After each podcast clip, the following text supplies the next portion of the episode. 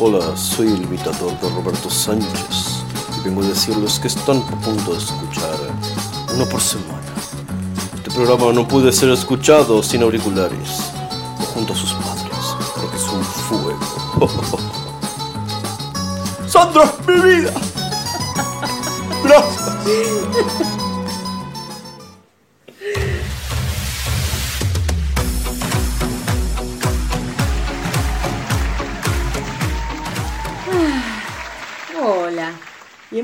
Bienvenidos y bienvenides una vez más a un nuevo episodio de Uno por Semana. Vamos acá, no sé qué estamos haciendo, pero bueno, vamos a aclarar esta cuestión. ¿A clavar? A clavar. Vamos a clavar esta cuestión. Eh, no es un día que solemos grabar, esta es una ocasión especial, porque no hay por qué. Básicamente... Sí, hay un porqué, hay un porqué muy. eh, muy funcional al podcast, de hecho. Bueno, sí, se le juntaron un par de noticias a Martín y dijo, vamos a grabar esto como para subirlo en cualquier momento que tengamos una urgencia y no podamos grabar. Así que... Es- esto es un capítulo backup. Claro, es un capítulo de respaldo. Este, así que... Nada, no olvidé que iba a decir así cuando me interrumpiste del barco.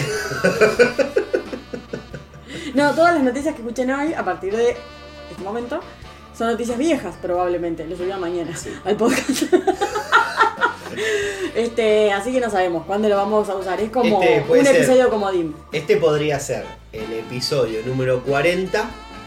Podría ser el episodio número 75. O el 100. O el 100. Y nosotros no lo sabríamos. Claro. Y capaz que estamos leyendo noticias de hace un año. O capaz que el podcast muere mañana. Eh, obviamente las noticias que por ahí son eh, muy específicas de, de la semana, bueno, esas obviamente las dejaremos para el capítulo correspondiente del viernes, Así si se puede hacer. Así que básicamente sí, va a ser un capítulo backup. Eh, quizás sea más corto, también es una posibilidad, porque en el popurrí de noticias que hay, no tengo ni idea si llegamos a las dos horas. Pero bueno, va a ser en algún momento, va a salir. Quizás le hacemos un favor a la gente también, ¿no? Así que bueno, nada, no vamos a decir en qué, qué fecha estamos. No. Calculo que se pueden dar cuenta si googlean dos notas. Un misterio. bueno. Eh, pero bueno, no, yo igualmente eh, encontré un par de notas así y bueno, capaz que esto se puede meter en algún momento. Así es. No hay saludos, por lo tanto. Claro, no, no. No tenemos Claro, saludos. no tenemos saludos, no tenemos cumpleaños. No, estamos grabando de tarde, Estamos grabando de tarde, Martín se está tomando mate. matecito, eh, así que pues, capaz se escuchan chupadas. Bueno. Ahí le trago. bueno, fuerte. Eh, Eh, así que nada, ténganos paciencia. eh, sí. Ese debería ser el lema de, de nuestro podcast. Téngannos paciencia. Porque.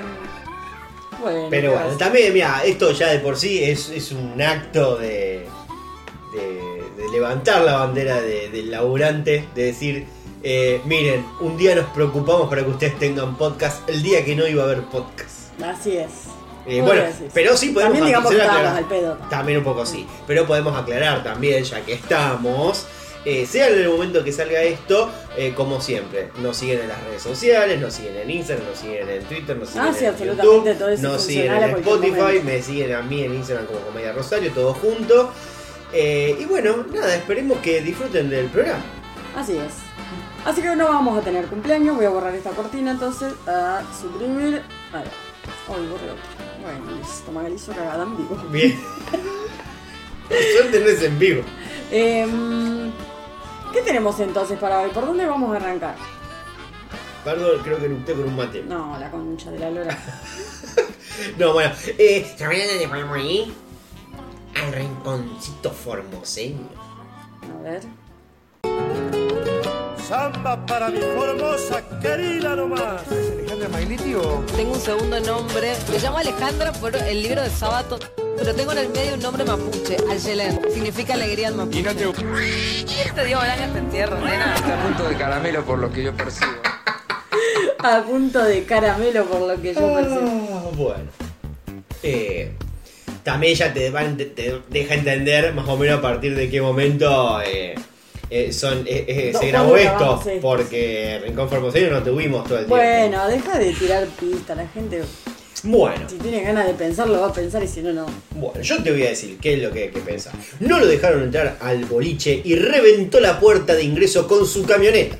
Bueno. Un hombre, minutos después de que se le negara el acceso a un boliche en la provincia de Resistencia Formosa, decidió impactar con su camioneta contra el frente del local bailable. Resistencia Formosa. ¿Hay otra resistencia que no sea Chaco? Y calculo que debe ser resistente en muchos lados. No solo. Tengo miedo que te haya confundido de noticia. Eh, no, no, para nada, por supuesto que no. Eh, también pueden googlear. Según precisa el informe policial al que pudo acceder el diario La Mañana, los destrozos ocurrieron alrededor de las 4.50 de la madrugada en el salón Beer Monkey, cerveza de mono, La cerveza del mono. ubicado en la calle Mateo 855 en Mariano Moreno. Poco antes del hecho, el sujeto en cuestión mantuvo una acalorada charla con uno de los guardias. Le habrá dicho que lo dejara pasar y le habrán dicho que pelotudos no dejaban Sí. ingresar. Y bueno, nada, este hombre se fue muy ofuscado. Que se vayan a la puta que los parió, que son gorilas. No dijo que eran gorilas porque en este caso quizás no lo eran. Está bien. No lo sabemos. A partir del testimonio del propietario del boliche, quien llevó a cabo la denuncia en la comisaría sexta, se pudo dar a conocer las razones por las que el individuo fue expulsado del lugar. Ah, no es que no lo dejaron entrar, lo expulsaron. Pulsar. Bueno, ya está mal el título, entonces Se debe a una pelea que había mantenido en la pista de baile con otra persona. Ah, era una, a ver quién bailaba Eh, mejor. Claro, era un. eh, Era una batalla de baile. Batalla de baile, exactamente. Tras varios intentos de entrar nuevamente, claro, eso hacíamos mucho también en su momento, en una época. Sí, cuando te Eh, te- claro, vos hacías la fila, te decían quedate un costadito. eh, no sé cuánto querés hacer más ruido todavía. Nadie sabe. Claro, vos llegabas hasta la puerta. eh, en un momento a la gente como linda entraba y los feos nos, nos sacaban un rinconcito. Y uno por ahí si tenía una campera se la sacaba y se la ataba y volvía a hacer Sí, la cola. Y como que tenías un par de cambios de looks. Eh, a ver si en alguna eh, no se avivaban de que eras el mismo feo que antes. Pero la cara no la cambiabas. Así que por lo general siempre terminabas en la fila de los discriminados. Eh, un día entendimos cuál era nuestro lugar y ese día dejamos de ir a los boliches, los feos. Bien. Y se pusieron a jugar juegos de rol. Exactamente. Tras varios intentos de entrar nuevamente al lugar y frente a reiteradas negativas del personal de seguridad, el hombre apareció finalmente ceder y procedió a marcharse. Dijo, se van toda la puta que los parió y se fue. Sin embargo, regresaría y con fuertes represalias. Primero se subió a su camioneta Toyota Hilux, que estaba a pocos metros de distancia. Una vez dentro, adquirió velocidad y arremetió contra la puerta de acceso. Luego dio marcha atrás y huyó de la escena. El impacto produjo daños materiales a la estructura del lugar, junto al desprendimiento de la puerta. Acá no mató a alguien de casualidad. Mm. Una sola persona debió recibir asistencia médica producto de los destrozos. Muy imagínate, justo te tocó salir Claro, no. y se te viene una Hilux de, de frente. Eh, bueno, acá la verdad. Este era, este era feo, pero con plata. Eh, bueno, claro, y acá hay que ver, este hombre calculo que estaría muy, muy pasado, porque si no, no reventás tu propia camioneta, ni, Y ni también. siquiera aunque tengas el seguro al día. Aparte una Hilux.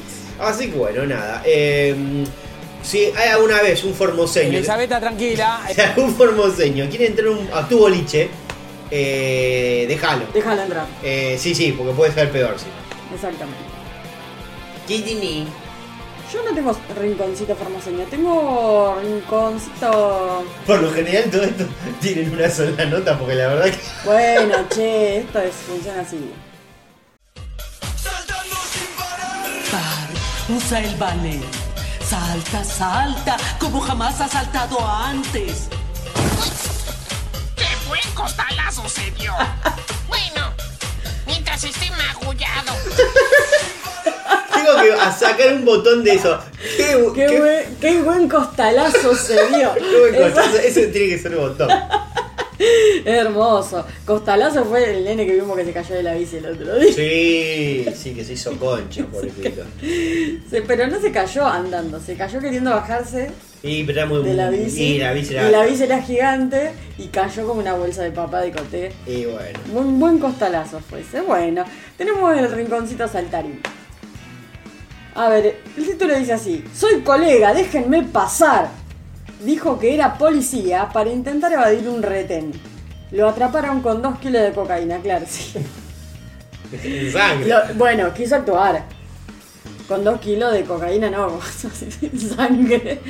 Técnicamente lo agarraron en la ruta en medio de Salta y Jujuy. Podrían ser las dos calles de acá, Rosario. Nada más que corren iguales. Así que no sabemos en qué provincia fue. Bueno, Martín, entonces que se está noticia del orto. Y bueno, pero no tengo eh, cortina para Jujuy. Eh, bueno, necesitarías. Eh, también, dame. El oficial viajaba desde Jujuy hacia Salta cuando fue detenido en un control de gendarmería.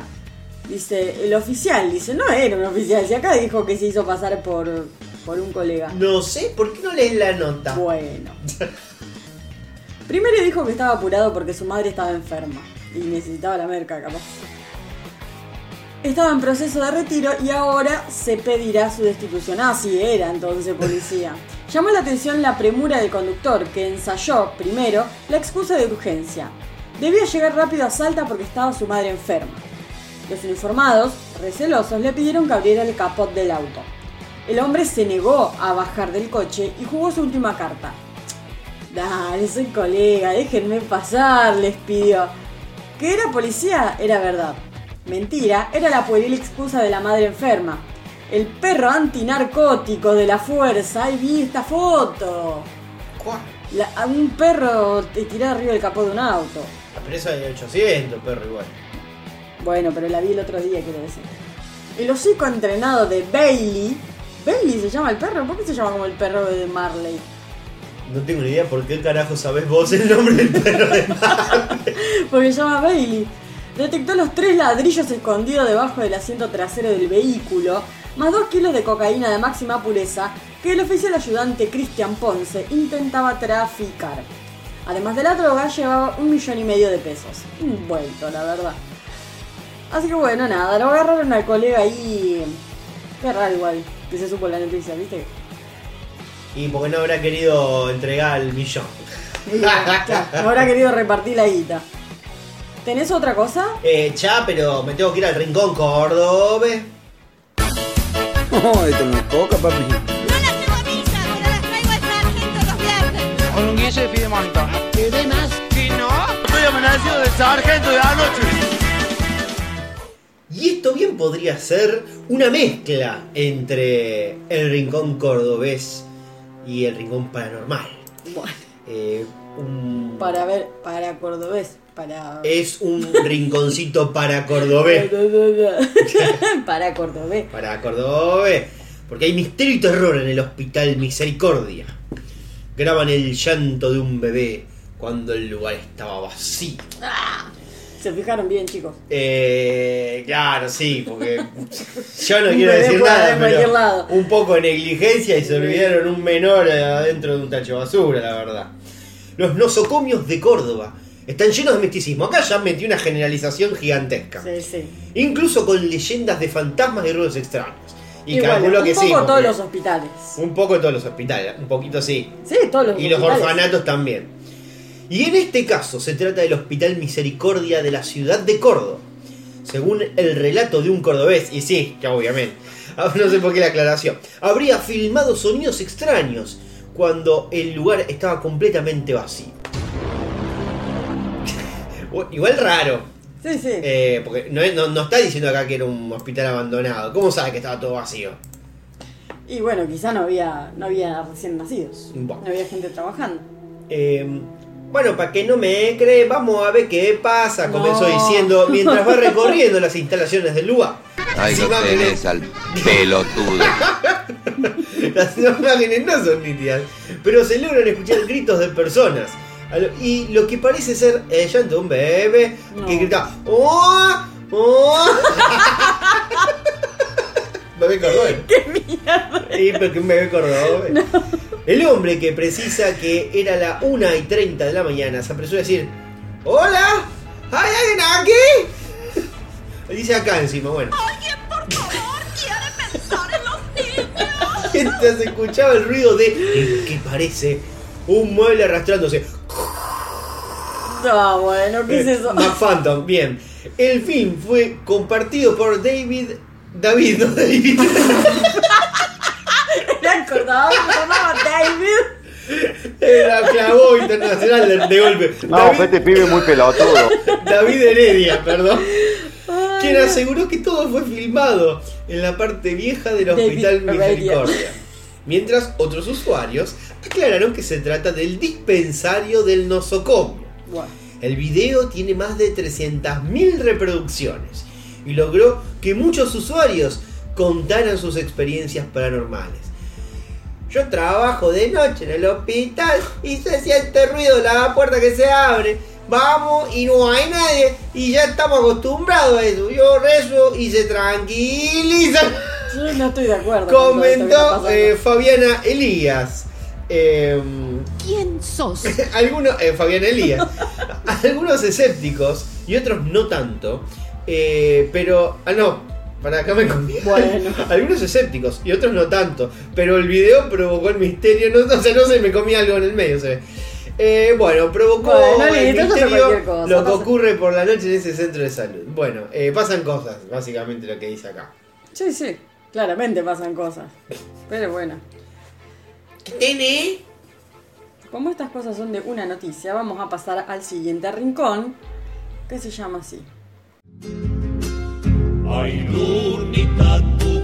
el más hijo de puta pampeano, todo hijo de puta, te lo digo en la cara, tucumano, tucumano hijo de puta, te lo digo en la cara, tucumano, pata sucia, te haces el bueno, sucio, ¿entendés? Te haces el bueno, te haces el bueno, al final. Hermoso. Ay, Dios mío. Calles tranquilas. Un hombre mató de un escopetazo en la cara a un cartonero por robarle la moto. Un hombre de 74 años le pegó un escopetazo en el rostro a un joven cartonero de 28 años que viajaba en un carro tirado por un caballo. El hecho se produjo en San Miguel de Tucumán y quedó registrado en unas cámaras de seguridad. En las imágenes se puede ver cómo el agresor sorprende al cartonero y le apunta con su escopeta. Acto seguido, el joven se paró sobre el carro para decirle unas palabras. A los segundos, el hombre ignoró sus comentarios y le ejecutó un disparo, quitándole la vida. Según pudo reconstruir la justicia laboral, se trató de un acto de justicia por mano propia. Mm. El asesinato se produjo porque el cartonero le había robado la moto al agresor. Chicos, por lo menos había, había el loco choreó, ponele, pero había cambiado el caballo por la moto, ¿o no? No, porque no tenía la moto, tenía el caballo, la habrá vendido. ¿Y pero cómo sabía que era la...? Bueno, Y no sabemos, eso es lo que no sabemos nosotros, cómo, cómo sabía que era este. Bueno, se lo conocía, Bueno, evidentemente. entonces. Eh, así que bueno, nada, eh, consejo, eh, si están en Tucumán, no roben ninguna moto. No roben una... Ese es el mensaje de hoy. No roben una moto en Tucumán. Porque- Ay, Dios. No, no, no. Bueno, ¿Qué, decir, no? Rinconcito paranormal podemos decir. Bueno, dale. Les traigo un avistaje de naves. Tengo miedo, tengo miedo. Debería dejar de comer carne porque tiene una toxina que inhibe la telepatía. ¡Qué pitufo este!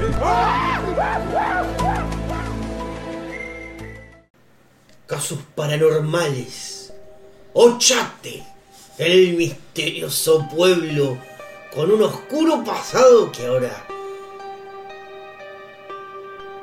solo hay fantasmas. Siento que me falta un conector por acá, pero bueno. Bueno, pará. pará. Pues, ¿qué mierda fue eso? Eh, desde ovnis hasta fantasmas. Acá es un... eh, vale todo. Bueno.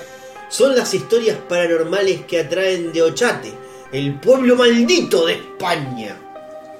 La historia paranormal de Ochate es antigua. Inició en la localidad de Treviño, Burgos, cuando en el siglo XVIII, por causas eh, inexplicables, el pueblo quedó desolado. Después de 200 años se, repobló y volvió a quedar sin un alma y más lleno de fantasma que cualquier pueblo del mundo.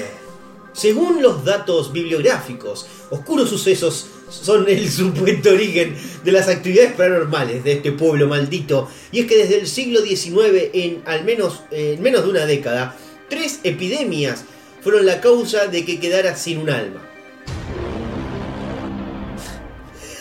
de tiempo.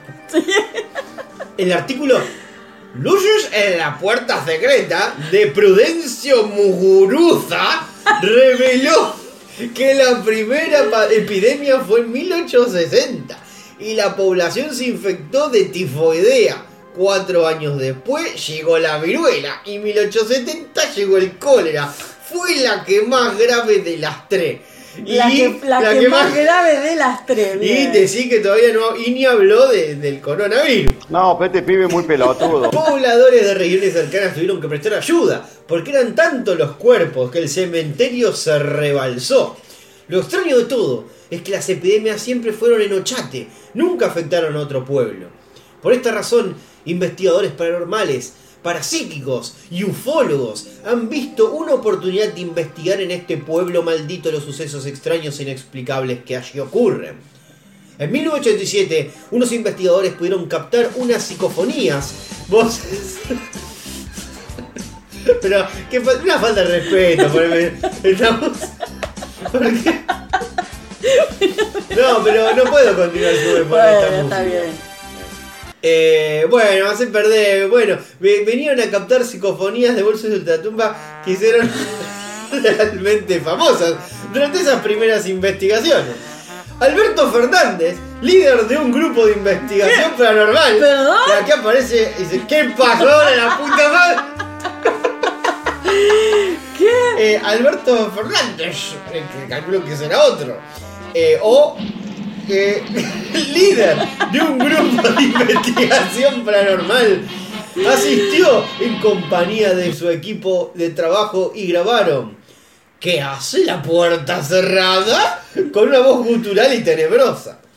Eh, el líder del grupo fue hallado una hora después, asfixiado dentro de su vehículo. O sea, eh, Alberto Fernández. Preguntó, preguntó qué onda la puerta cerrada y apareció muerto. y apareció asfixiado dentro de su vehículo con los monóxidos de carbono.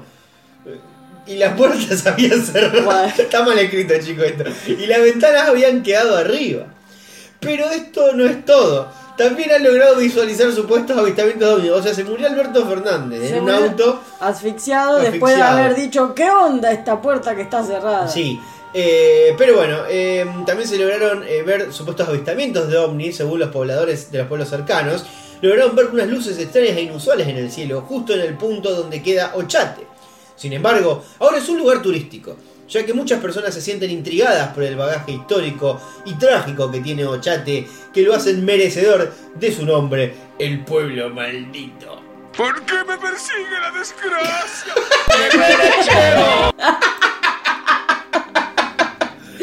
Eh, bueno, no, no, no, no llegó el lechero. No Eh, llegó el lechero, ¿qué pero llegó? el chaqueño.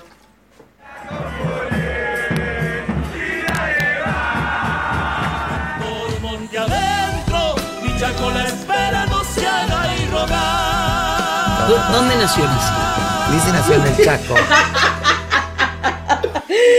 Ay, Dios.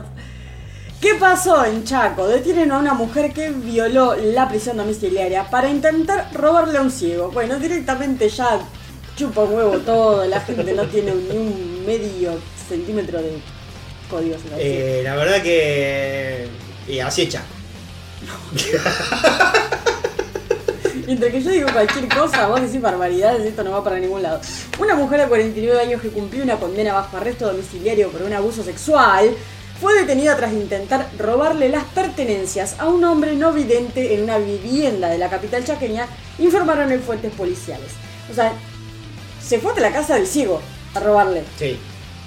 y entró a hurtadillas.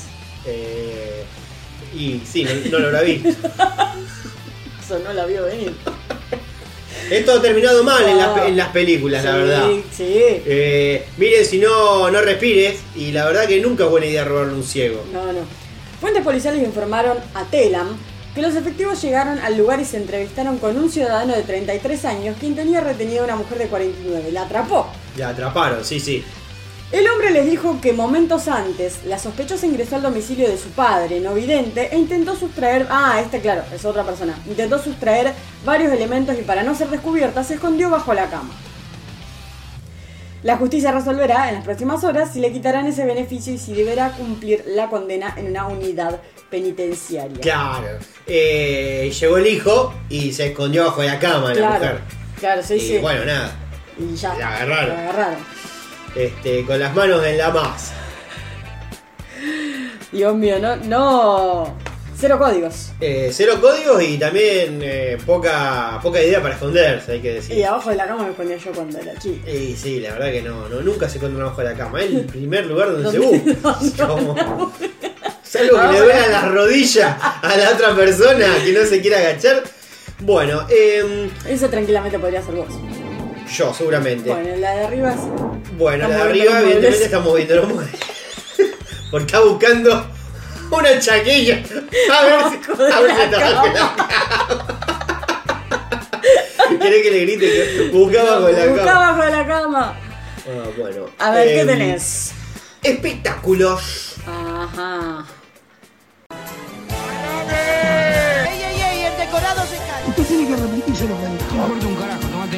La Haciendo boludo. ¡Sacá la mano de ahí, carajo! Sé temperatura. Payaso me llama. ¡Aguante la ficción, carajo!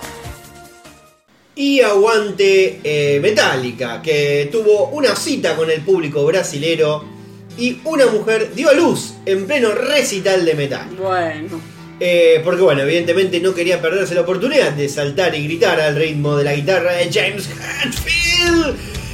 Este fue el caso de una mujer que embarazada de 39 semanas, ya ahí explotando, eh, fue un show de la banda de rock y vivió un momento que recordará para siempre. No, sí, claro, lo- la gente que estaba ahí también. Sí, si perdía el bebé también lo iba a recordar para siempre, eso hay que decirlo. No solo por lo que le pasó, sino sobre todo eh, por dónde sucedió.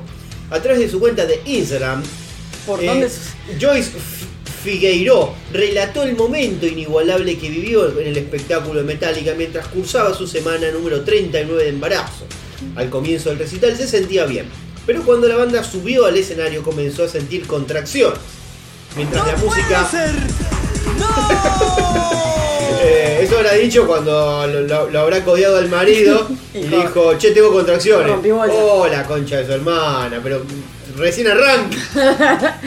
Mientras la música sonaba a todo volumen, se dirigió con su esposo a un puesto de asistencia, que calculó que estaría ahí para darle un poco de agua a algún, a alguno medio drogado, pero no para asistir un, No, un un- parto. parto. Pensó que tendría tiempo de llegar a la- una maternidad, pero en un momento se dio cuenta de que era demasiado tarde. Claro, el pibe ya estaría eh, mirando el recital Sí, sí. cabeza abajo. Eh, cuando. Para... Cuando imaginé que estaría en show de Metallica con 39 semanas de embarazo, no sé por qué estoy hablando medio No sé, no entiendo, ¿de dónde son? Eh, usaste niño decide nacer ahí mismo. Tres canciones antes de que termine el show. En Couta Pereira, mientras sonaba Enter Sandman. Escribió eh, la flamante madre a través de su cuenta de Instagram. Además, la propia banda también replicó lo que sucedió en sus historias. La verdad que los de la banda bien podrían haber ido al hospital A ver este, cómo a ver cómo estaba o le hubieran regalado una guitarra, qué sé yo. Pero Bueno. qué ganas también de ir a un recital con 39 semanas de embarazo Eh, a saltar y... Así que Bueno, bueno, fue fácil entonces, fue parto normal, porque... fue parto normal y bueno, lo bueno para el padre que ni siquiera se le habrá escuchado los gritos a la mujer con lo que estaría sonando Metallica. Y bueno, si te gusta la pija, ¿qué va a hacer?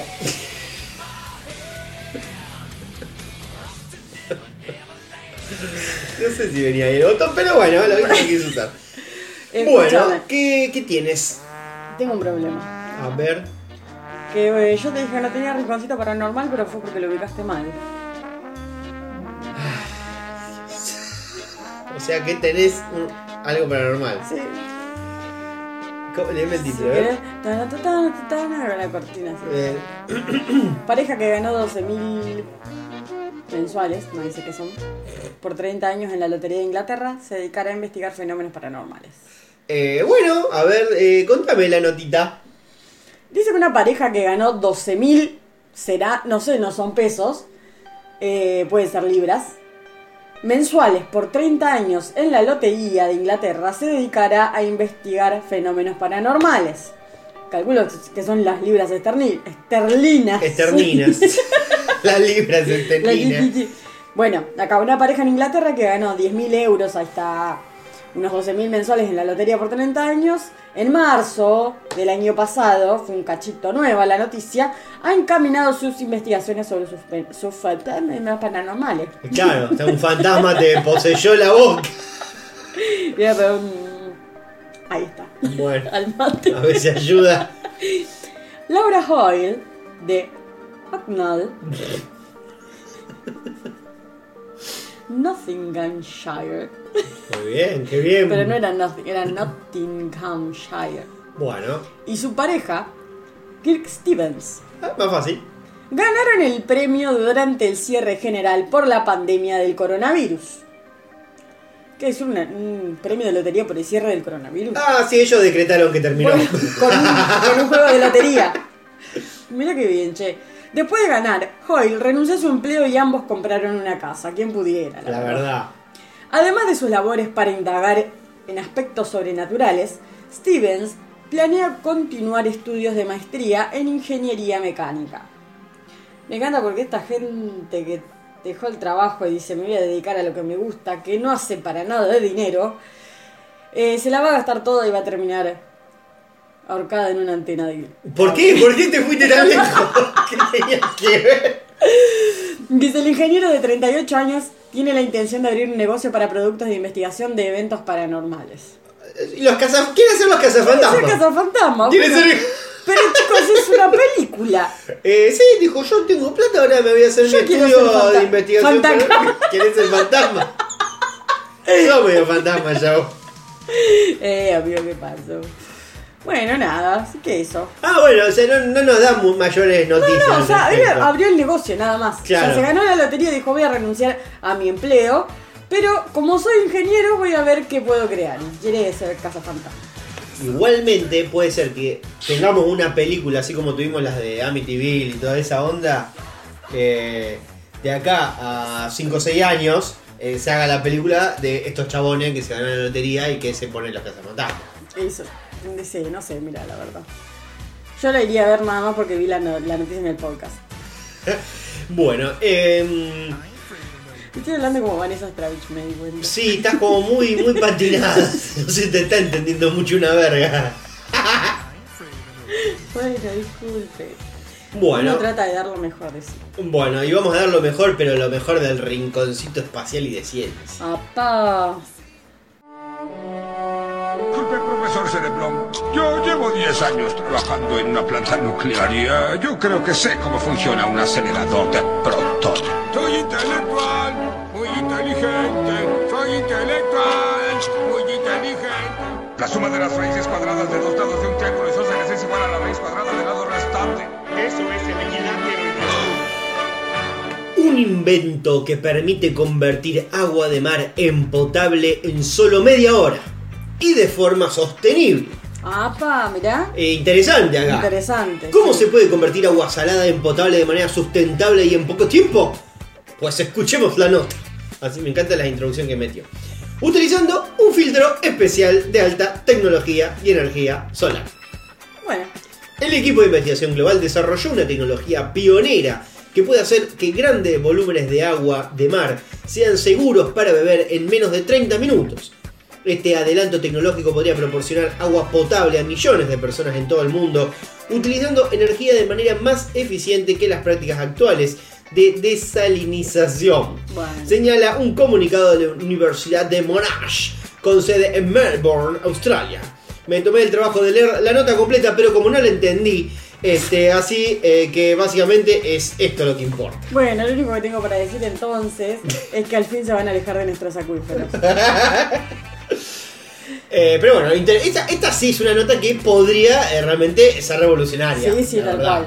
Pero bueno. Vamos a ver si, si funciona, si las grandes empresas no empiezan a pelearse. Eh, sí, y cuánto sale también. Cuánto sale. Escúchame, eh, ¿qué más tenés? Escucha.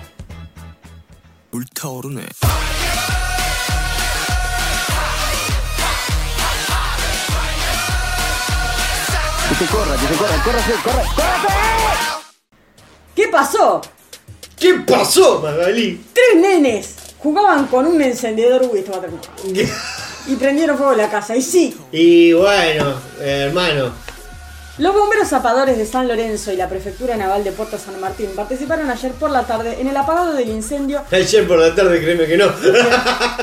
Fue, fue hace un poquito más de ayer en la tarde. Bueno, participaron por la tarde en el apagado de un incendio que se generó en el interior de una vivienda ubicada en calle Reconquista el 600 en esta última localidad.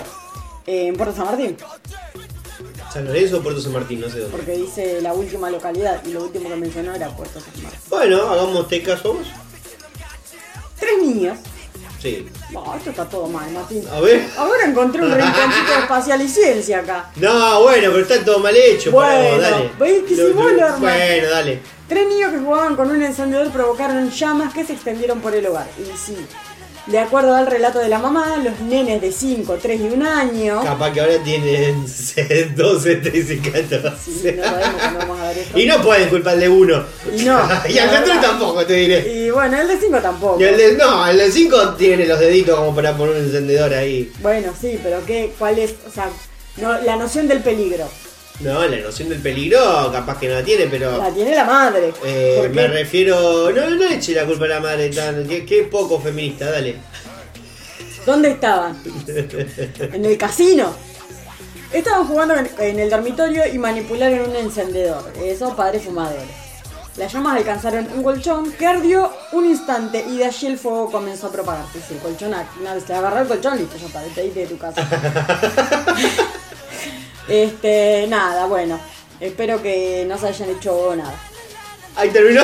Ahí terminó la Prendieron fuego a la casa, Prendieron fuego a la casa porque estábamos volviendo con el encendedor. Eh, así que chicos, no boludeen con el encendedor. El segundo consejo del día es el primero es no robar una moto en Tucumán y el segundo no te pongas a jugar con un encendedor, menos hay No, un el al primero lado. es eh, no le prohíbas el paso a un borracho en Formosa. El segundo, no le robes una moto en Tucumán. Y no te escondas abajo de la cama. Eh, el tercero, no te escondas bajo una cama en Chaco. Y el cuarto es No juegues con un juegues encendedor al lado del colchón. Bien. Eh, pero antes de esto, un- que había un rincón eh, de ciencia Ajá. al final. Sí. Oh, bueno, a ver. Y después tengo un...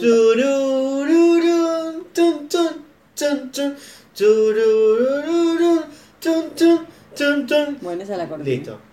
Finalmente se supo el motivo de la muerte de David Bennett, el hombre que había sido trasplantado con un corazón de cerdo. Ah, seguimos, te- te- seguimos teniendo noticias de David Se Bennett. sigue adelantando la cosa.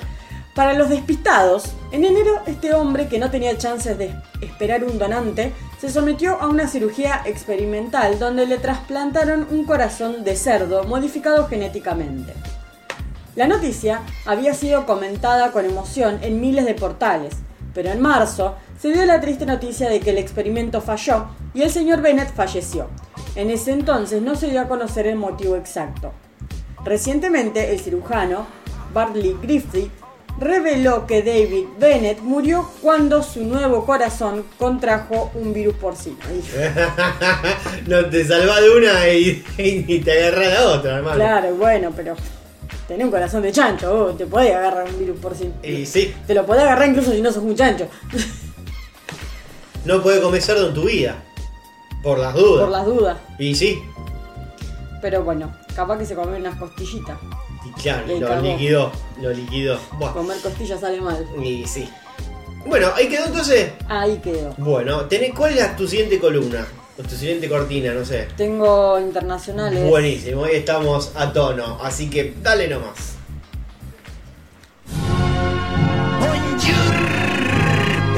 Pedazo de soquetes. People say, oh, you don't like China. I like China. China. China, China, China, China, China, China, China. You want to buy from China? Johannesburg. And how old are you? He is, I'm fat. Aló, amor. ¡Viva la France! Una joven francesa se tiró de un paracaídas a más de mil metros. Que estamos fallando. Ay, Dios. El trágico hecho sucedió un viernes por la noche en la ciudad de Estrasburgo, en Francia. Por lo menos sabemos el lugar. Eh, sí, Romane Castagnou Buenísimo, ahora necesitamos un traductor de francés. Despegó en una avioneta junto con otras 10 personas. En el momento del salto, salta, salta Román, dicho, salta como nunca has saltado en tu vida. La joven notó que su paracaídas no se abría, hizo un procedimiento de rescate que no funcionó. Ah, todo mal. Eh, desde el aire sus compañeros notaron rápidamente lo que pasaba. Porque claro, encima, ¿viste? no, no, o sea, podés gritar lo Claro. que quieran, pero no, no te van a escuchar. No, no. Sin embargo, lo único que pudieron hacer fue observar impotentes la situación. En ese momento se encontraba a una altura. Lo único que pudieron hacer fue observar impotentes la situación. En ese momento se encontraron a una altura de aproximadamente un kilómetro y se dirigían hacia un campo de hierba. Eh, el impacto contra el suelo fue muy violento, aseguró uno de los testigos de inmediato. Los servicios de emergencia fueron alertados por la situación, pero digamos que, bueno, medio que De cuando ya está. llegaron Ya no había nada que ya hacer. fueron con las espátulas a despegarla del campo de bueno, hierba. bueno. La joven fue declarada muerta por un médico que acudió al lugar. Los paracaidistas que estaban con ella también fueron atendidos, totalmente conmocionados por lo que acababa de ocurrir. El director técnico de Centro Regional de la Escuela de Paracaidismo de Alsacia, Roland Illes, sí, comentó. La parte de la caída libre transcurrió con normalidad, pero hubo un problema con el paracaídas. ¡No me No. digas, Roland! A ver, ¿a quién le van a echar la culpa ahora? Porque la vez pasada te acordás que le habían echado la culpa al un desperfecto técnico. ¿Qué era? ¿Que, te- que era Banshee Jumping? un bungee jumping. Que no, que dijo que fue un error humano. no- Ah, un error humano, técnico. claro. Acá no, acá me encanta. La parte de la caída libre transcurrió con normalidad, Claro. pero hubo un problema con el paracaídas.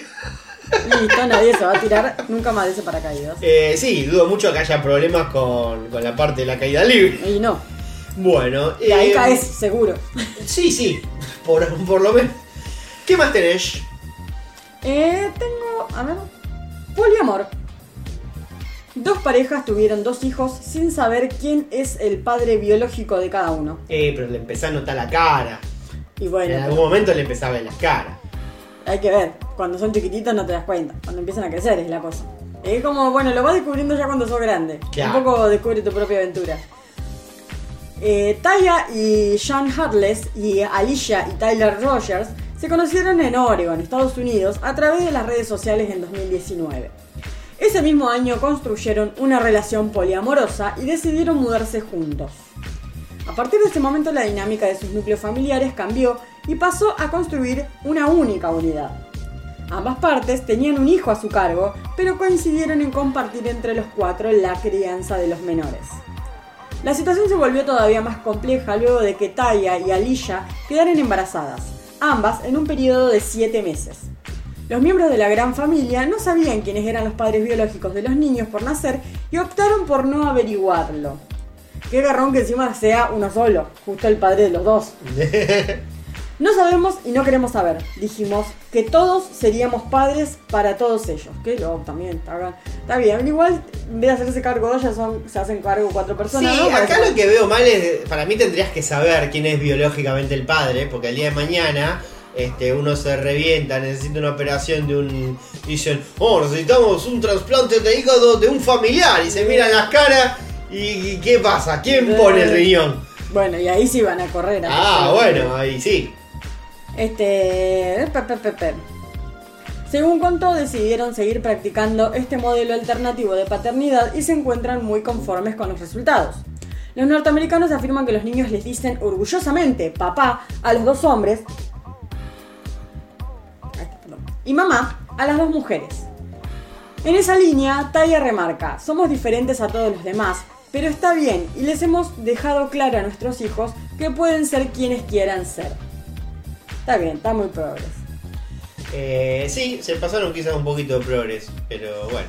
Pero al final no está tan mal, porque te das cuenta, son cuatro personas a cargo de los niños, no es como un padre y una madre o una familia de dos en el cual si uno corre, te quedan tres que se hacen cargo. Eh, no sé, no sé. Para mí acá faltan un par de estudios. eh, a ver, empecemos a ver cuando a uno de los padres le detectan que tiene este, facilidad para que le dé un bobazo. Eh, Y bueno, entonces hay que empezar a ver que los chicos quieren es tu hijo directo, porque Bueno, pero eso se va a ir viendo también con los exámenes médicos de, los, de los- las niñes.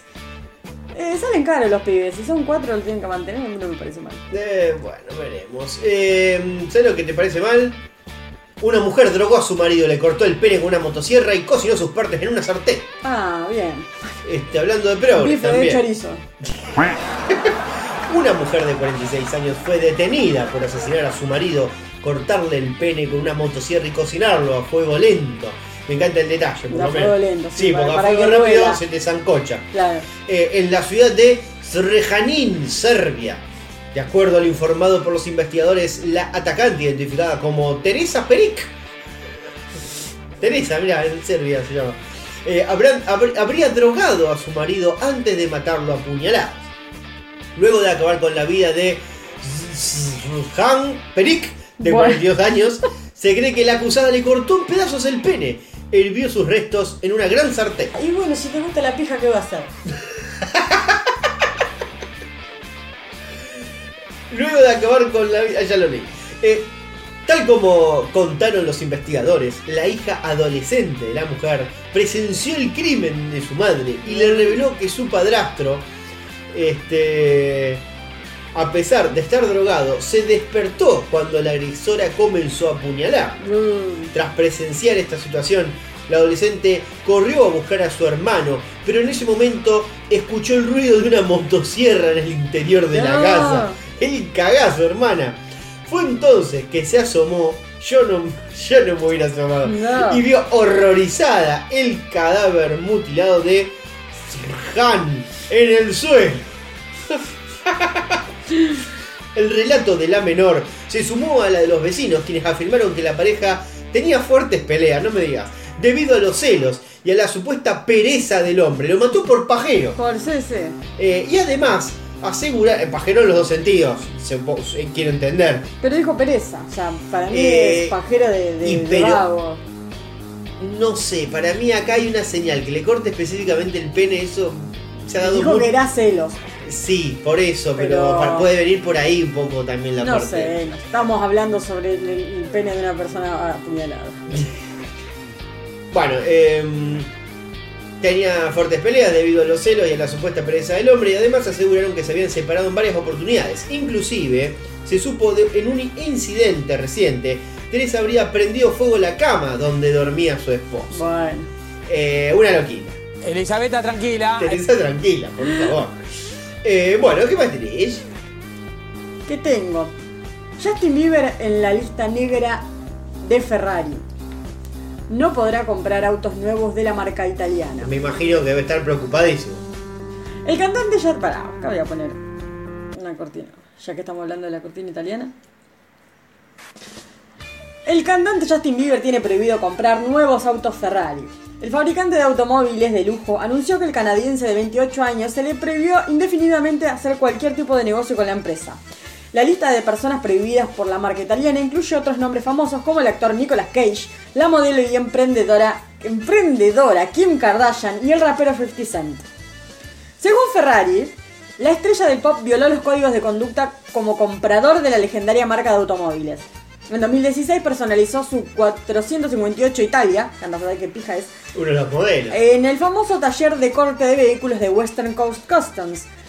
En ese momento el automóvil estaba pintado de azul, obtuvo una- un potente sistema de sonido y se cambió parte del exterior con un kit de carrocería Liberty Walk.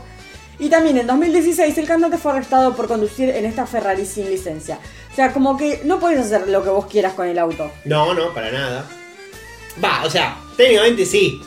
Pero te expulsan de Claro. eh, el selecto grupo eh. Claro. Sí, sí, Es como un club. No podés hacer cualquier cosa. No, no, no lo podés pintar. En el momento que vos No lo comprás, lo podés a un poner- club. No le podés poner un estéreo, poner, poner un estéreo ya te invito. Eh, no le podés poner, o sea, no podés usar como tipo enchulame la máquina. No, no, no. No, le podés cambiar absolutamente nada al auto. Tiene que estar así tal cual te lo venden. Igualmente, esto eh, creo que no está en la nota tuya, pero la voy a agregar. eh, porque todo el mundo se acordará de que Maradona en su momento sí, eso compró ya lo- sí, sí, una pero Ferrari. eso le pidió permiso. Coppola le pidió permiso al dueño de Ferrari. Bueno, casual, justamente, la quiso pintar de azul, creo que era, no No, acuerdo de negro, él quería una. Ferrari negra. Se compró una Ferrari, la pintó de negro. ¿Y qué pasó? Eh, salió justamente Ferrari, este, también después de esta noticia, y aclaró, porque mucha gente justamente le recordaba que Maradona había hecho lo mismo. No fue así. Y Ferrari dijo que Justin Bieber no era Maradona. Claro, ahora esto fue. ¿Sí? No, lo que quiero decir es que en su momento Maradona. ¿Me está, me está retando vos? No. Te estoy diciendo que. Estás tergiversando la historia del No, Diego. no, Maradona hizo lo que quiso y bueno, Ferrari No. lo autorizó porque es Maradona. No. Listo. Maradona le dijo a Coppola, yo quiero una Ferrari pero la quiero negra. Y el otro le dijo, soy loco, ¿cómo no existe la Ferrari negra? No, decirle a Juan Carlos Ferrari que yo quiero una negra. Entonces el otro tuvo que hacer el, el maneje con el dueño de Ferrari y decirle, mira, el Diego quiere una Ferrari pero la quiere negra. Entonces a la única persona en el mundo que le autorizaron que le entreguen ya directamente una Ferrari negra fue a Maradona. Pero se la entregaron así. No es que Maradona la mandó a taller de chapa y pintura y la pintó de negra. Sí, y se la mandaron sin estéreo, que no le gustó un carajo. Bueno, Justin Bieber no solo ignoró las recomendaciones de la marca, sino que se aseguró de demostrar que ese automóvil azul era solo otro vehículo en su garage, que cuenta con una colección de Lamborghini, Bugatti y Rolls Royce. En ese momento el cantante estacionó el 458 Italia cerca de un club nocturno y un hotel en Beverly Hills, Estados Unidos, obviamente. Y dejó el auto allí durante dos semanas. El hecho fue denunciado, por supuesto, y Ferrari, una vez más, se percató del comportamiento del joven. Ya había manejado en pedo. Sí, en, se ese momento olvidó. ya tenía una mu- en ese momento ya lo, tenía medio en la mira. Sí, pero se lo olvidó dos semanas. Dos semanas, como dijo, me olvidé el auto acá. Ah, lo dejé, bueno, después lo. Después lo voy a buscar, y paja. Bueno, en 2017 Justin Bieber fue más allá. No satisfecho con la polémica en torno al vehículo, decidió subastar el 458 Italia. Con la venta del poderoso ganó unos 434 mil dólares. ¿No te parece muy poco? 400 34 mil dólares. eh, y no sé cuánto lo compró él tampoco, así que. La verdad que no estarías eh, manejando Ya, el eh, tema de cambio. No, sobre todo ya a esta altura, como que cuando son tantos millones, la verdad que no, no, No, sé- no. no conozco de precios. Bueno, pero por eso me sorprende que no sean millones de dólares por un por un Ferrari. Anda, ¿sabes? Simplemente olvidó o no que los principios establecidos por Ferrari no permiten tales negociaciones. Claro, no te permiten venderlo. Como quien te dice, yo te hago un boleto de compra y venta y te vendo el auto. No podés venderlo, en realidad sí lo podés vender, pero no lo podés vender, está mal visto venderlo eh, en poco tiempo. Porque demuestra que no, le- no lo valoraste. Si, vos, si vos pasan los años, Pero tomátela. casi ya los Ferrari, cin- ¿quién lo sos? vendés a los 5 años, bueno, está permitido, pero si vos lo vendés al año y medio, Claro. medio que te chupó un huevo el auto. Bueno, pero capaz que necesitaba la guita. Claro, sí. También te cagan en Dinamarca. ¿Por qué? Le pagaron 72 mil euros por una obra de arte y entregó dos lienzos en blanco. Esto de los artistas se está, se está yendo de las manos. Se trata de la producción llamada Toma el dinero y corre, Ahí estaba. Qué boludo el que puso del artista Jens Hanning, que declaró que no es un robo, es un incumplimiento del contrato y alentó a otros colegas a hacer lo mismo. Piero Manzoni fue el pionero del arte conceptual, eh, eh, un tiro en la cabeza, cuando arrasó en todo el mundo vendiendo sus propias heces en latas tituladas Merda de artista. Entre paréntesis, mierda de artista. Gracias al artículo porque no sabía qué mierda significaba. Por un valor incalculable. Desde entonces, la línea entre la obra de arte y la tomada de pelo es cada vez más fina. Ahora, el Museo de Arte Contemporánea eh, Kunsten de Aalborg en Dinamarca. que es, Aalborg es con doble A, entonces como me, me confundió. Bien, este, demandó al artista danés Jens Hanning por haber entregado dos lienzos completamente en blanco con el título bajo de Toma el dinero y corre. Según el director del museo, las Andersen tenían un contrato establecido en el que el artista debía reconstruir una antigua obra que representara un año de salario en Dinamarca y Austria, con coronas danesas y euros. Esa era como la propuesta, tenía que hacer eso el tipo. Exacto. Pero para su sorpresa, dos días previos a la inauguración, Hanning avisó así como, como quien no quiere la cosa y mandó un mensaje diciendo, no hice nada. que incluía varios billetes, incluso este, puso que eh, mm, había, había hecho una especie de porquería, que era un lienzo blanco que había pegado unos billetes este, hacia arriba de la tela. Pero bueno, evi- evidentemente se, pareció tan malo que se arrepintió. no entregar- Se entregó arrep- blanco. Claro, dijo, bueno, la pilotea y después dijo, no, la verdad que más digno no, Entregó en blanco. Efectivamente, cuando los curadores del museo abrieron, este, de hecho, bueno, abrieron las puertas, ¿no? Eh, no, perdón, no abrieron las puertas, abrieron el paquete ¿no? que les habían enviado, se encontraron con este sorprendente hallazgo.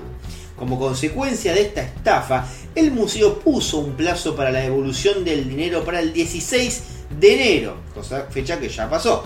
Sin embargo, al no cumplirse, porque no devolvió la guita, este, acudieron directamente a la justicia.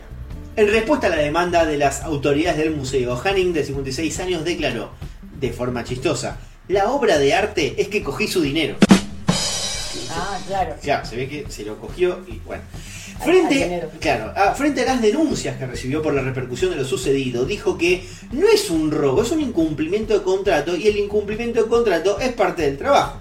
Además, a modo de protesta por las condiciones en las que trabaja, según denunció, alentó a otros colegas que hicieran lo mismo. Animo a otras personas que tienen condiciones de trabajo tan miserables como las mías a hacer lo mismo. Eh, fue una especie de queja, ¿no? Y al mismo Sí. tiempo les agarró la guita, no les dio nada, supuestamente laburó como el orto. Un poco me. O sea, entiendo que seguramente no le habían dado las condiciones que él quería o las ideales, No. pero si te pagaron semejante guita, Pero no creo que mucha te hayan guita. metido en un galpón sin aire. Era claro, era digamos, con tal inversión, no creo que lo hagan laburar como, no No, y que, y que de última. como los nenes que guardaba la guada en No, el no, taller. bueno. Pero de última, o sea, yo por esa cantidad de guita, te laburo en un lugar sin aire. Si total hasta el 16 nomás trabajo, te entrego y listo, fue. ¿Qué tenés? Tailandia. Un hombre sufrió un brote psicótico luego de consumir marihuana. ¡Ah! Se amputó el pene. Después No. hablamos de la legalización. No, chicos, pero no, esto tenía, estaba nevadito esto. Esto no era marihuana en nevadito. La sacó barata materiales. In- Increíblemente, el hombre esperó dos horas antes de buscar atención de los médicos en un hospital en la ciudad de eh, Chiang Mai, Tailandia, luego de que la hemorragia no se le detuviera. Y no, hermano. Ya está abierto eso. La lesión que le cambió la vida ocurrió después de que el joven no identificado de 23 años fumara 2 gramos de marihuana, el equivalente a 6 cigarrillos, claro. Se recontrapasó. Antes de su au- autoamputación, el hombre había dejado de consumir cannabis durante 3 meses después de haber sido un consumidor frecuente durante 2 años. Abstinencia. Pero no, durante 2 años ya llegó un momento que o sea, podés seguir teniendo un poco de... Dale. Perdón, estoy cerrando Después- el helado. Después soy yo. Eh, dos horas después de fumar la droga por primera vez en meses, comenzó a tener una erección dolorosa que no estaba relacionada con ningún estímulo sexual, lo que puede ser un efecto secundario de, de fumar cannabis. Mm, esto me parece, esta nota es muy tendenciosa. Como que ma- fumar marihuana te Es levanta el malo. pi, te, o sea, claro, te, te pone el palo al toque. No, no, no, no. No dice eso. No, es como el, el cannabis te dice que te da dolor en el pene. Mentira. Capaz que con esa cantidad. Eh, Pero que acá te, no dice esa cantidad. Y seis, Dice- seis cigarrillos. Pero no, eh, dice, durante su alucinación el hombre se volvió paranoico porque la cabeza de su pene perdía, eh, no, perdón, acá, dos horas después de fumar Uy, la no. droga, por primera vez en meses comenzó a tener una erección dolorosa que no estaba relacionada con ningún estímulo sexual, lo que puede ser un efecto secundario de fumar cannabis. No dice de fumar 6 gramos de cannabis, dice de fumar cannabis. Claro. Y eso no sucede. Sí, también puede ser consecuencia de estar eh, sentado en un colectivo a toda marcha. En- Que se mueve ahí, toco, toco, toco, toco, en algún momento se te para el pito. Pero no está diciendo que se le para el pito, está diciendo que se le, le duele. No, bueno, eso sí, qué sé Es yo. no me prestás atención cuando estoy leyendo la nota. Bueno, pero hay un tailandés que tiene el pito duro y se lo cortó. Te, te- te entendí, te escuché. Después soy yo, que la oyentada diga después. Durante su alucinación el hombre se, vio parano- se volvió paranoico porque la cabeza de su pene... pare- Está, está patinando ahí también, ¿eh? Después el borracho soy yo, bien. No, no estaba bien. Que conste en el registro que la testigo hizo ademanes de chupa que chupa. Que mm, parecía distorsionada mientras se examinaba a sí mismo para identificar la fuente del dolor. Claro, me decía, estaba medio mareado, se miraba el pito y decía, me duele, me duele, me duele, entre medio confundido y medio dolorido, Claro. sácate. ¿Quién no se cortó el pito? Claro. En un intento por erradicar el problema, Erradicar. Anoten, tomen nota. En un intento para erradicar el problema, el hombre decidió utilizar unas tijeras Mm. para recortar la piel de su pene antes de amputarlo por completo. Yo no, no sé, viene ya recontra insensibilizado. Claro, si sí, no. pero por eso. No, hay algo acá que está mal. Primero se hizo una circuncisión y después la liquidó con una amputación. Claro, y acá esto te va a doler muchísimo. ¿Vos leíste la nota? Ay, ay, ¿cómo termina? Bueno, recortó la piel de su pene antes de amputarlo por completo, dejando un muñón de 2 centímetros y una laceración de 5 centímetros en el escroto. Oh, el escroto. Por el escroto estaba ahí re tranquilo. Llegó al escroto. Llegó al escroto. Dice, los médicos consideraron brevemente volver a unir el pene del hombre, pero se descubrió que era demasiado frágil y estaba contaminado con hormigas. Lo, lo- lo- lo puso en el piso. sí, y lo cortó y lo tiró a la mierda y lo habrán recogido después. La desgarradora historia fue revelada en un informe médico de La los me- de los- desgarradora. Esto está mal, la desgarradora historia Relatado. La desgarradora historia fue revelada en un informe médico de los médicos, dicen, que lo trataron. Una, una poronga. Bueno, esto, lo escribiste vos. Esto está mal redactado porque lo escribiste vos. El de la poronga fui yo. El, de la poronga fui yo. No importa cuando leas esto. Sí, El sí, de sí. la poronga fui yo. ¿Tenés otra de internacionales? ¿Dónde está el piloto? Un pasajero aterriza de milagro en un avión luego de que el piloto se desmayara. No, bueno, pasó.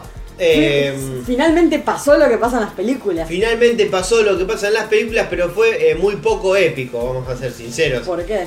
Eh, Se hizo concha el avión, No, ¿no? principalmente porque uno espera un, un avión gigante con 200 pasajeros.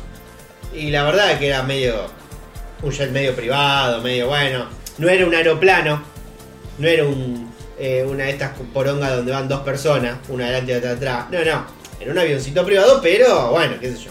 Era pequeño.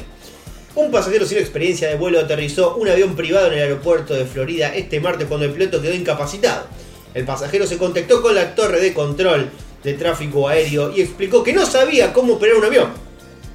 Desde una torre de Fort Pierce, a unos 120 kilómetros al norte de Boca Ratón, el controlador aéreo pidió al pasajero que reiterara su situación. El pasajero repitió con el que el piloto estaba inconsciente. Eh, durante 5 minutos, el controlador aéreo dio instrucciones al pasajero sobre cómo mantener estable el avión y comenzar a descender.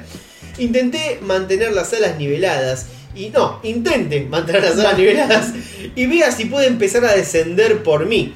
Empuje hacia adelante los controles y descienda a un ritmo muy lento, expresó el controlador aéreo. Eh, por momentos, el pasajero reconocía que eh, no tenía la más pálida idea de lo que estaba haciendo. Ni siquiera consigo que se encienda la pantalla de navegación. ¿Tiene alguna idea al respecto? Preguntó según el Washington Post. Sin embargo, durante gran parte de la conversación, el pasajero se mostró tranquilo. El nivel de dificultad con el que esta persona tuvo que lidiar en términos de tener cero tiempo de vuelo para volar y aterrizar un avión a motor de turbina es absolutamente increíble, declaró el piloto del JetBlue, Justin Dalmolin, al medio WPFB. Lo- FB. Eh, Aplausitos. bueno, eh, aterrizó, aterrizó, Aterrizó. y bueno, es lo Le único dijeron, que mira, necesitas hacer". vos tocá el botón este, levantá esta palanca. Sí, y bueno, se, dio maña, se dio maña. Se dio maña, es lo que eso, eso, en mi barrio se dice eso. Y Viti, yo por ahí a veces le quiero mandar a mi vieja eh, que ponga un partido de fútbol libre con el celular y, y- y no, ella quiere que yo vaya a la casa a ponérselo porque no. Tiene miedo de que explote. Tiene miedo de que explote el celular, de que la tele agarre un virus, y bueno, qué sé yo, viste. Eh, mi mamá no podría, por ejemplo, volar y aterrizar, Aterrizar un un avión. avión, de ninguna manera. Bueno, ¿vos qué tenés? ¿Nos das un nieto o 650 mil, que serán pesos? Una pareja denunció a su hijo y a su nuera para convertirse en abuelo. Bueno, o sea, 650 mil no sé qué son, porque es en la India. Calculo Eh, que serán dólares. Sanjeev y Sadhana Prasad, de 61 y 57 años de edad respectivamente, y oriundos del estado de Uttarakhand, les enrostraron a su vástago y su esposa, Buenísimo, la perra empezó a los gritos. que en el pasado... Vení, gorda, vení para acá.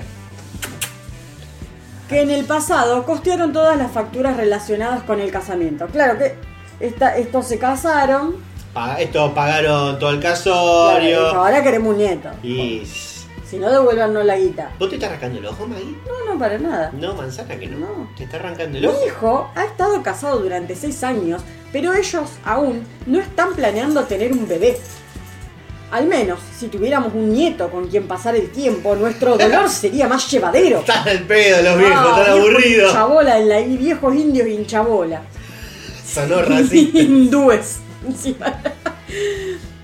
y añadió, además tuvimos que pedir un préstamo para construir una casa y ahora estamos pasando bastantes dificultades económicas. ¿Y querés, tener un pibe a tu cargo? Mentalmente también estamos muy perturbados porque vivimos solos. Esta gente no conoce lo que es tener una mascota. No, pero bueno.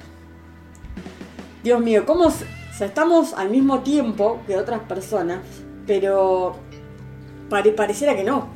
No sé qué quisiste decir. Estamos al mismo tiempo que otras personas. No, que o sea, eh, temporalmente Vos decís acá, que vivimos en el mismo mundo que esta gente.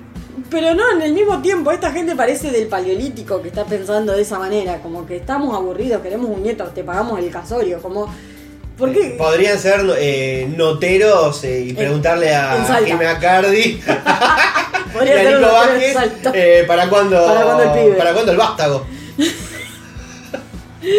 Dice, según contaron los denunciantes, el monto que reclaman está compuesto por los gastos de la lujosa boda que abonaron en un hotel 5 estrellas, un auto de alta gama y la luna de miel de la pareja. Claro, le dijo que se acojan o devuelvan la plata. Claro, pero porque se sintieron. Bueno, pero entonces era casi una extorsión, porque el, Claro, hubiesen el hotel avisado 5 que- estrellas, eh, eh, el auto de alta gama, era. No hubiesen avisado que, que el contrato era este. Por su parte, el abogado de los no abuelos, de los nuevos abuelos. Arvind Kumar Sivastava, Repetilo, dale, a ver.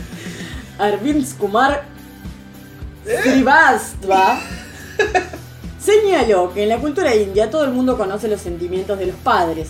No pueden quedar satisfechos a menos que tengan un nieto. O sea, son unos rompepija. Viven solos en Haridwar y su hijo vive lejos y durante seis años ha estado inventando excusas sobre el nacimiento del hijo. Disparó a la vez, que agregó. Según la cultura india, el nieto es el último amigo del abuelo. Bueno. No, bueno, chicos, no. Consíganse un, otro amigo.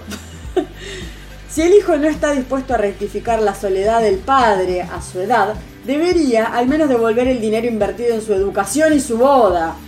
Y así como compens- compensarles por acoso mental. Acoso. Acoso mental, me encanta. Cerró el letrado que representa a Sanjeev y a Sadhana Prasad. Se están de en pedo los viejos. Eh, bueno, hay que ver si esta persona le- les da bolilla. Y- Eh, esto, sé yo, no sé. eh, de última, eh, que tenga un pibe y se los mande por correo. Que, que lo dije con los abuelos. Claro, que Ah, era- pues ustedes querían uno, se los acá dejamos está. acá. y vos te ah, lavas las manos. Y le mandaste uno. Claro. Ustedes lo querían, acá está. Acá está, bien. Bueno, ¿sabés quién está acá? A ver. Eh, uno que ahorcó a la mujer No, bueno. y se murió de un infarto mientras la enterraba. Da, listo. Se peleó con su esposa, la ahorcó y mientras la enterraba en el patio de su casa, murió de un infarto. Ni siquiera pudo pagar por el crimen. O sea, Eh, directamente- no, pero claro, se ve que se puso muy nerviosito. Eh, no maten gente si son personas eh, No, no, que se te poco- consejo, no. con, con un corazón débil. ¿Qué es este consejo de El hecho ocurrió eh, un sábado. Un sábado. Me encanta porque son todos este sábado. El- un sábado en el interior de una casa de Trenton, en el estado de Carolina del Sur. Joseph McKinnon mató a Patricia Dent, de 65 años, mientras intentaba deshacerse del cadáver. Se desplomó. Tras la llamada de un vecino que decía que un hombre no respondía y que estaba tirado en su patio. Ah, sí. o sea, pero para, no entiendo. Eh, ¿Lo quiso enterrar en el patio de su casa o en, la, o en el patio del vecino? No, no, en el patio de su casa, pero que el otro habrá, manda- habrá mirado por arriba del tapial y lo vio al viejo tirado en el piso. Claro, puede ser por ese lado. Este, un hombre no respondía, estaba tirado en el patio. La policía se dirigió al lugar del crimen y encontró el cuerpo del hombre tendido en el suelo. Según informaron en un comunicado el sheriff del condado de Edgefield, Jody Rowland. Tal como detallaron en Fox Carolina, una ambulancia llegó al lugar, intentaron reanimar a McKinnon, que ya estaba muerto. Más tarde, mientras los oficiales realizaban la investigación de rutina, digamos, encontraron tierra removida que les llamó la atención.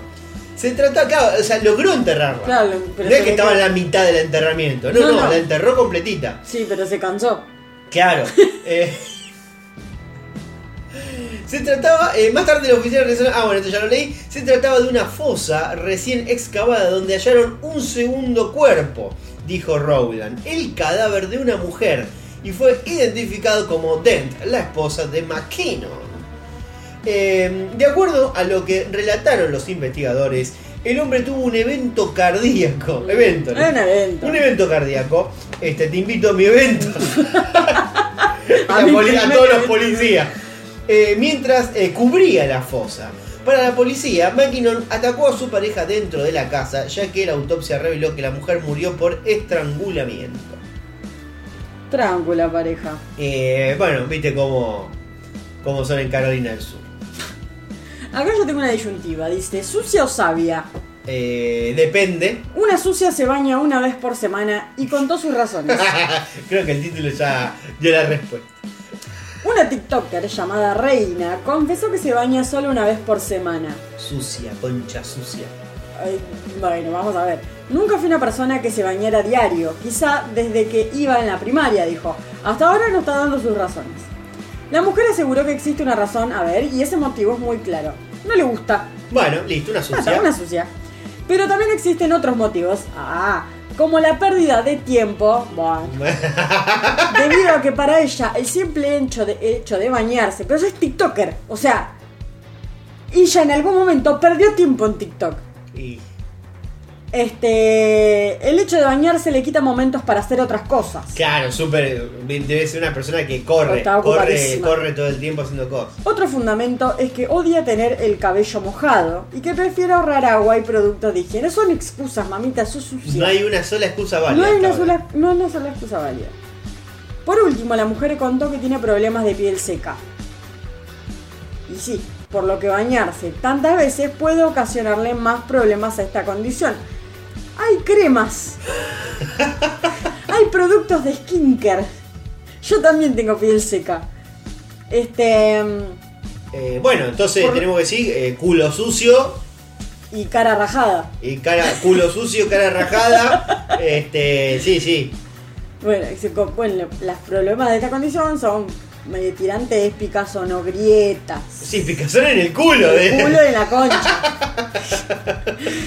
ante, ante este hecho, algunos usuarios comenzaron a criticarle y aseguraron que eso lo hacía porque estaba soltero. No, bueno, acá ya se metieron con la condición de la señorita, la verdad que no estoy de acuerdo. Lo cual fue desmentido con un breve clip en el que mostró a su esposo. También debe tener un olor a concha el esposo. Eh, claro, sí, un olor a, a culo sucio en la boca debe No, tener ese hombre. bueno. Capaz que es anómico, como Jorge, te lo resumo. Pues puede ser, Pero en algún no momento ya de, tiene olfato. de- de- de la mugre que tenés te tienen que empezar Pero que es un, a arder los ojos. un pastelito andando de la grasa que tenés en el pelo. No, o sea, no podés, se te nota en el pelo, se te nota en la cara. Porque, a ver, si vos tenés piel seca, decís, si me baño, se me va la grasita, es porque tu cara se debe ver grasosa si no te bañas. Yo calculo que debe ganar bien en TikTok, porque no podés laburar con gente. Claro, sí. Si vos laburás con gente con el culo sucio, en algún momento se Lo- nota el olor a orto. Lo que debe ser la camita de esa chica. Eh, ah, pensé que iba a ser más grave lo que ibas a decir. No, no, la almohada, la almohadita de la chica. claro, es como viste que cada tanto ahí te bajás y decís, uy, me quedó un pelito en los dientes acá, uy, me quedó. No, no. Eh, la mugre. Bueno, ¿tenés otra cosa de internacionales?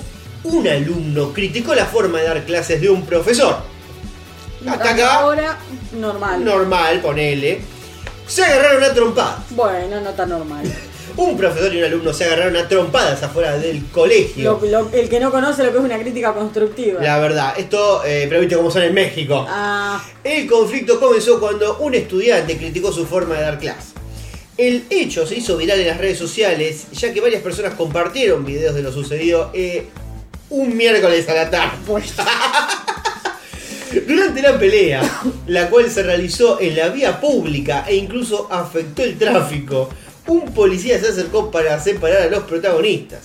Luego de algunos intentos por alejarlos, lo logró ante la atenta mirada de los adolescentes que estaban en el lugar. El maestro involucrado en la pelea fue identificado como Peters, que sería su supuesto apellido. En tanto que el alumno fue apodado como Puños de Oro. Bueno, ya sabemos quién perdió entonces. Ya- Me encanta, encanta el apodo, que a partir de este momento te digan puños de oro. de oro. Eh, puede ser entonces que yo no quiero tomar partido, pero si tus compañeros te pusieron puños de oro, puede ser. Eh, porque sos muy pendenciero o porque realmente fuiste el único que criticó realmente un docente malo. Que aparte lo, lo habrá fajado. Es muy si se probable. agarraron a las piñas, el que perdió fue el profesor. Ambos pertenecientes a la Escuela Superior de Ingeniería Mecánica y Eléctrica. Encime, eh, pertenecientes al Instituto Politécnico Nacional. IPN. El motivo del combate, vamos a ver acá qué es lo que nos dice. Todo comenzó. Todo comenzó Algún tiempo atrás. en una página de internet No, que se utiliza para calificar el desempeño de los profesores por medio de reseñas de alumnos y exalumnos. El joven comenzó a criticar a Peters por su forma de dar clases.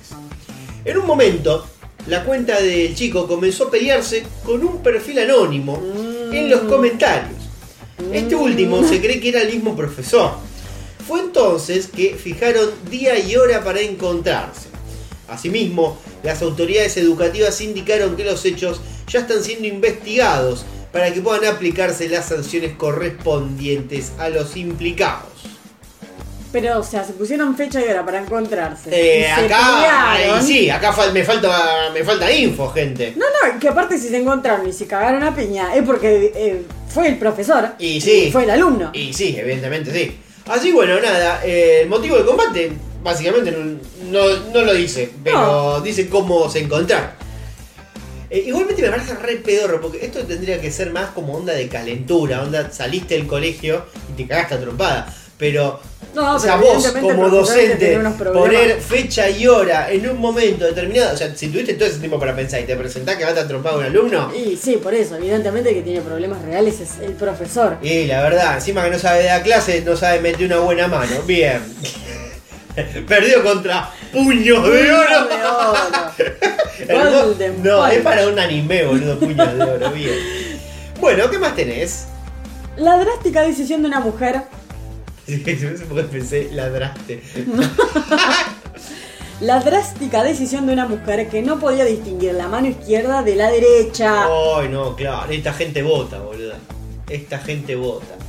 Esta es la gente que no se quiere censar No porque quiere- no le quiere dar. Porque le quiere dar el documento al censista. Sí, yo no le voy a dar el documento al Ni, mi- ni mis datos. Ay, Dios, dale. Aunque parezca increíble, esta mujer australiana le costaba mucho darse cuenta de cuál era la mano derecha y cuál era la izquierda y decidió terminar con este suplicio. Dios mío, yo no puedo creer lo que está pasando en Australia. Lampone, está bien. Si me escuchás, levantá la mano izquierda. La izquierda, Lampone. Eh, Dicodia, Dicodia Lane, es una estudiante de comunicación. O sea, eso es- No debía decir nada. En Canberra y a sus 23 años decidió tatuarse ambas manos para terminar con el problema que la quejaba. Igual yo No cuando. distinguir la mano derecha de la izquierda. ¿Cómo? Yo cuando leí, escuché el título. Y, y su drástica decisión, yo dije se cortó una. Claro, Lo primero que pensé, se cortó una y se dejó la derecha. Tremendita. Hubiese sido mejor, pero bueno. Lane decidió entonces terminar para siempre con este problema y se tatuó las letras L por left o, la eh, o izquierda y la R por right o derecha. Bueno, decí que sabe inglés, por lo menos. No, bueno, pero es australiana. ya sé, estúpido. ¿Te imaginas? No es de Galve, que se la quiso hacer la canchera. Claro, bueno, no, pero tranquilamente podría haber puesto I y D. Em, pensé que yo cuando vi la foto antes. Se puso D y H.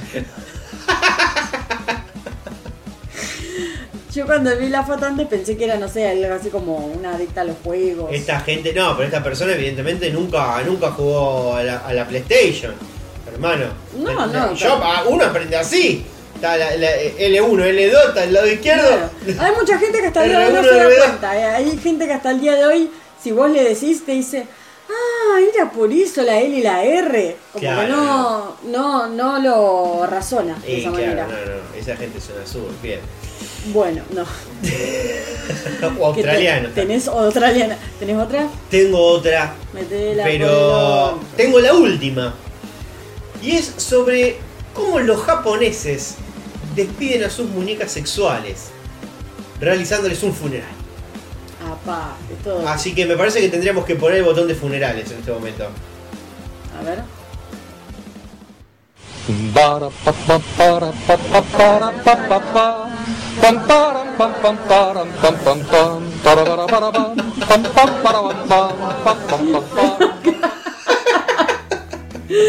Bueno, pero esto los japoneses la verdad que no merecen. Eh, el negocio detrás del negocio. En Japón, muchos hombres solos deciden compartir su vida con una muñeca sexual. Esto es una, una realidad Esto sí que vos mucho. ya, por lo general, por, sos japonés, sos medio pajero. No, bueno. Pero eh, con el uso llega el momento de reemplazar también este, a la muñeca por una nueva, ¿no? Claro, está toda guasqueada y rota. Y una fotógrafa nipona se le ocurrió que era una falta de respeto simplemente descartar a las muñecas guasqueadas. Y se le ocurrió la idea de organizarles un funeral. Bueno, listo, ya de loco directamente. A la ceremonia asisten, además del dueño de la muñeca, algunos allegados y amigos del pajero que despiden como si se tratara de un familiar. Obviamente, claro, este, obviamente el funeral estaría genial que caigan los amigos con su, su correspondiente también muñeca inflable. Claro. Eh, te cae un Yuri Tolochko con, con Luna y con el pollo que se cogió. Eh, Dios, ¿te- ¿cómo te acordás del nombre? ¿Cómo no te vas a acordar el nombre de un ruso que se cogió un pollo? Porque Obviamente. Fue eh, todo por necesidad, Martín. La verdad que sí. Eh, ¿Quién no tiene un pollo en la heladera? Y ganas de coger. Pasa que uno no hace el- como el vínculo de ideas. Claro, no, no. Uno no lo relaciona, No, pero uno bueno. ruso. Él tiene- tuvo un pensamiento lateral. Más allá. más allá. Eh, pero como te queda fría después. Y bueno. Bien, obviamente el funeral tiene un costo y la producción fotográfica, fotográfica del mismo encarece su precio. Pero el momento de despedir a la compañera queda plasmado para el recuerdo. Entonces vos el día de mañana caes a la casa de tu amigo japonés y ves una foto que decís, ah, mirá que aquí esta reunión que está acá, que están Claro. todos vestidos de negro, hay muñecas, de repente empezás a ver muñecas adentro de ataúdes. Gente, gente Eh, mirándose un poco raro también. Claro, viste, y ahí de repente yo saldría corriendo de esa casa. No, bueno. Y quizás lo- los japoneses lo deben tener un poco naturalizado. ¿O no? Los, ¿O es algo los nuevo? japoneses tienen todo naturalizado, Bueno, están totalmente del mate. Eh, bueno, esta ha sido mi última noticia que tengo el día de hoy. Bueno, yo tengo una más, la última también. A los 23 años tiene 11 hijos y quiere llegar a tener más de 100. Dios mío, qué ganas. Su nombre, su nombre. Su enorme, su enorme qué. ¿De qué estamos Su enorme hablando?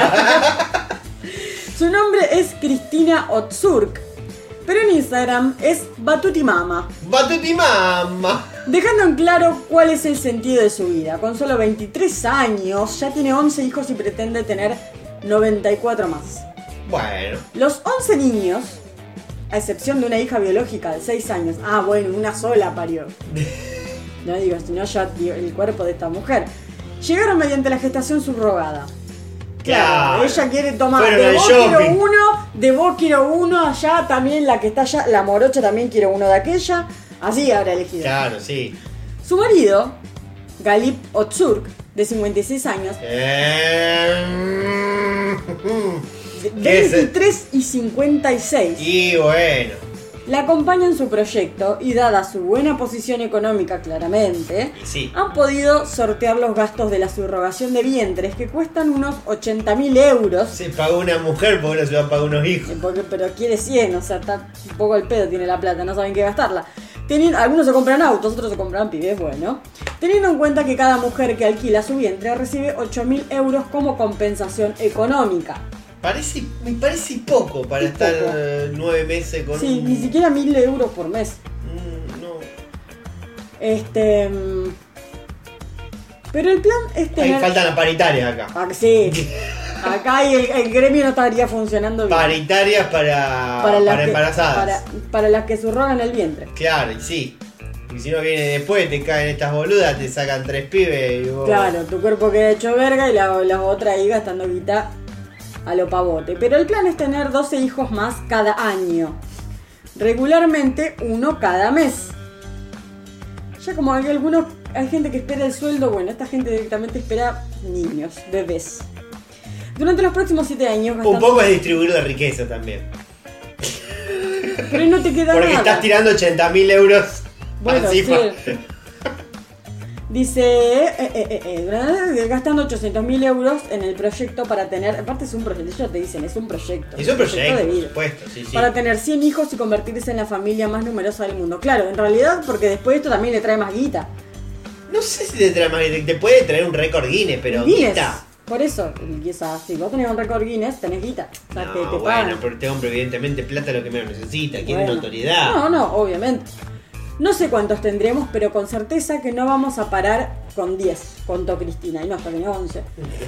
Los 10 hijos comparten el material genético de Cristina y Calip, pero los padres no tienen ningún contacto directo con las madres que dan a luz a sus hijos. Directamente lo paran y chafú, lléveselo. Sí, sí, sí, tal cual, así. Así.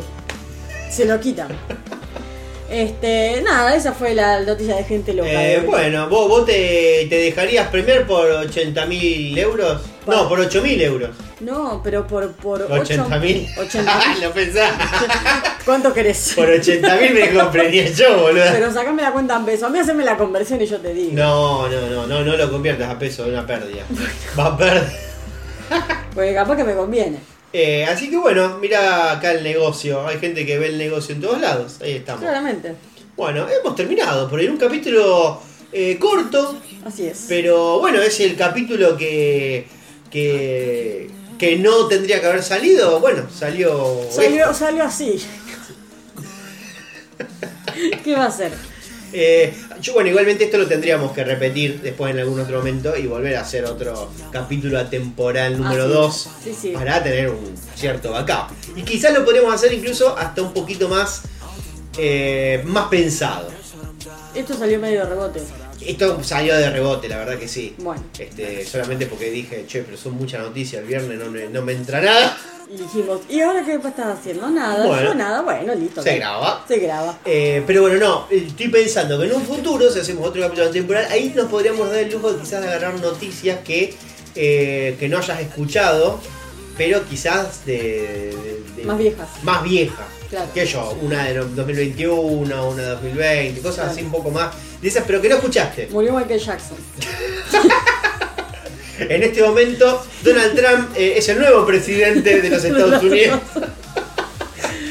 Puede pasar cualquier cosa, no lo sabemos. Así que bueno, nada, estas son esas ideas que quedan después en el aire y se toman o no.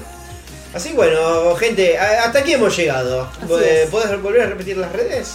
Sí, nos pueden seguir, ya saben, tanto en Spotify como en YouTube, como en Instagram o en Twitter, mediante el arroba 1-por-semana. Lo pueden seguir a Martín también en Comedia Rosario, porque si no tira el chivo yo lo va a tirar él en cualquier momento. Eh, y nada, dennos like a las publicaciones, compartanla, mándenos historias, mándenos saludos. Nos pueden mandar Nos memes, nos pueden mandar memes. su fecha de nacimiento, eh, parte de cumpleaños, Así eh, es. si es que no lo hicieron.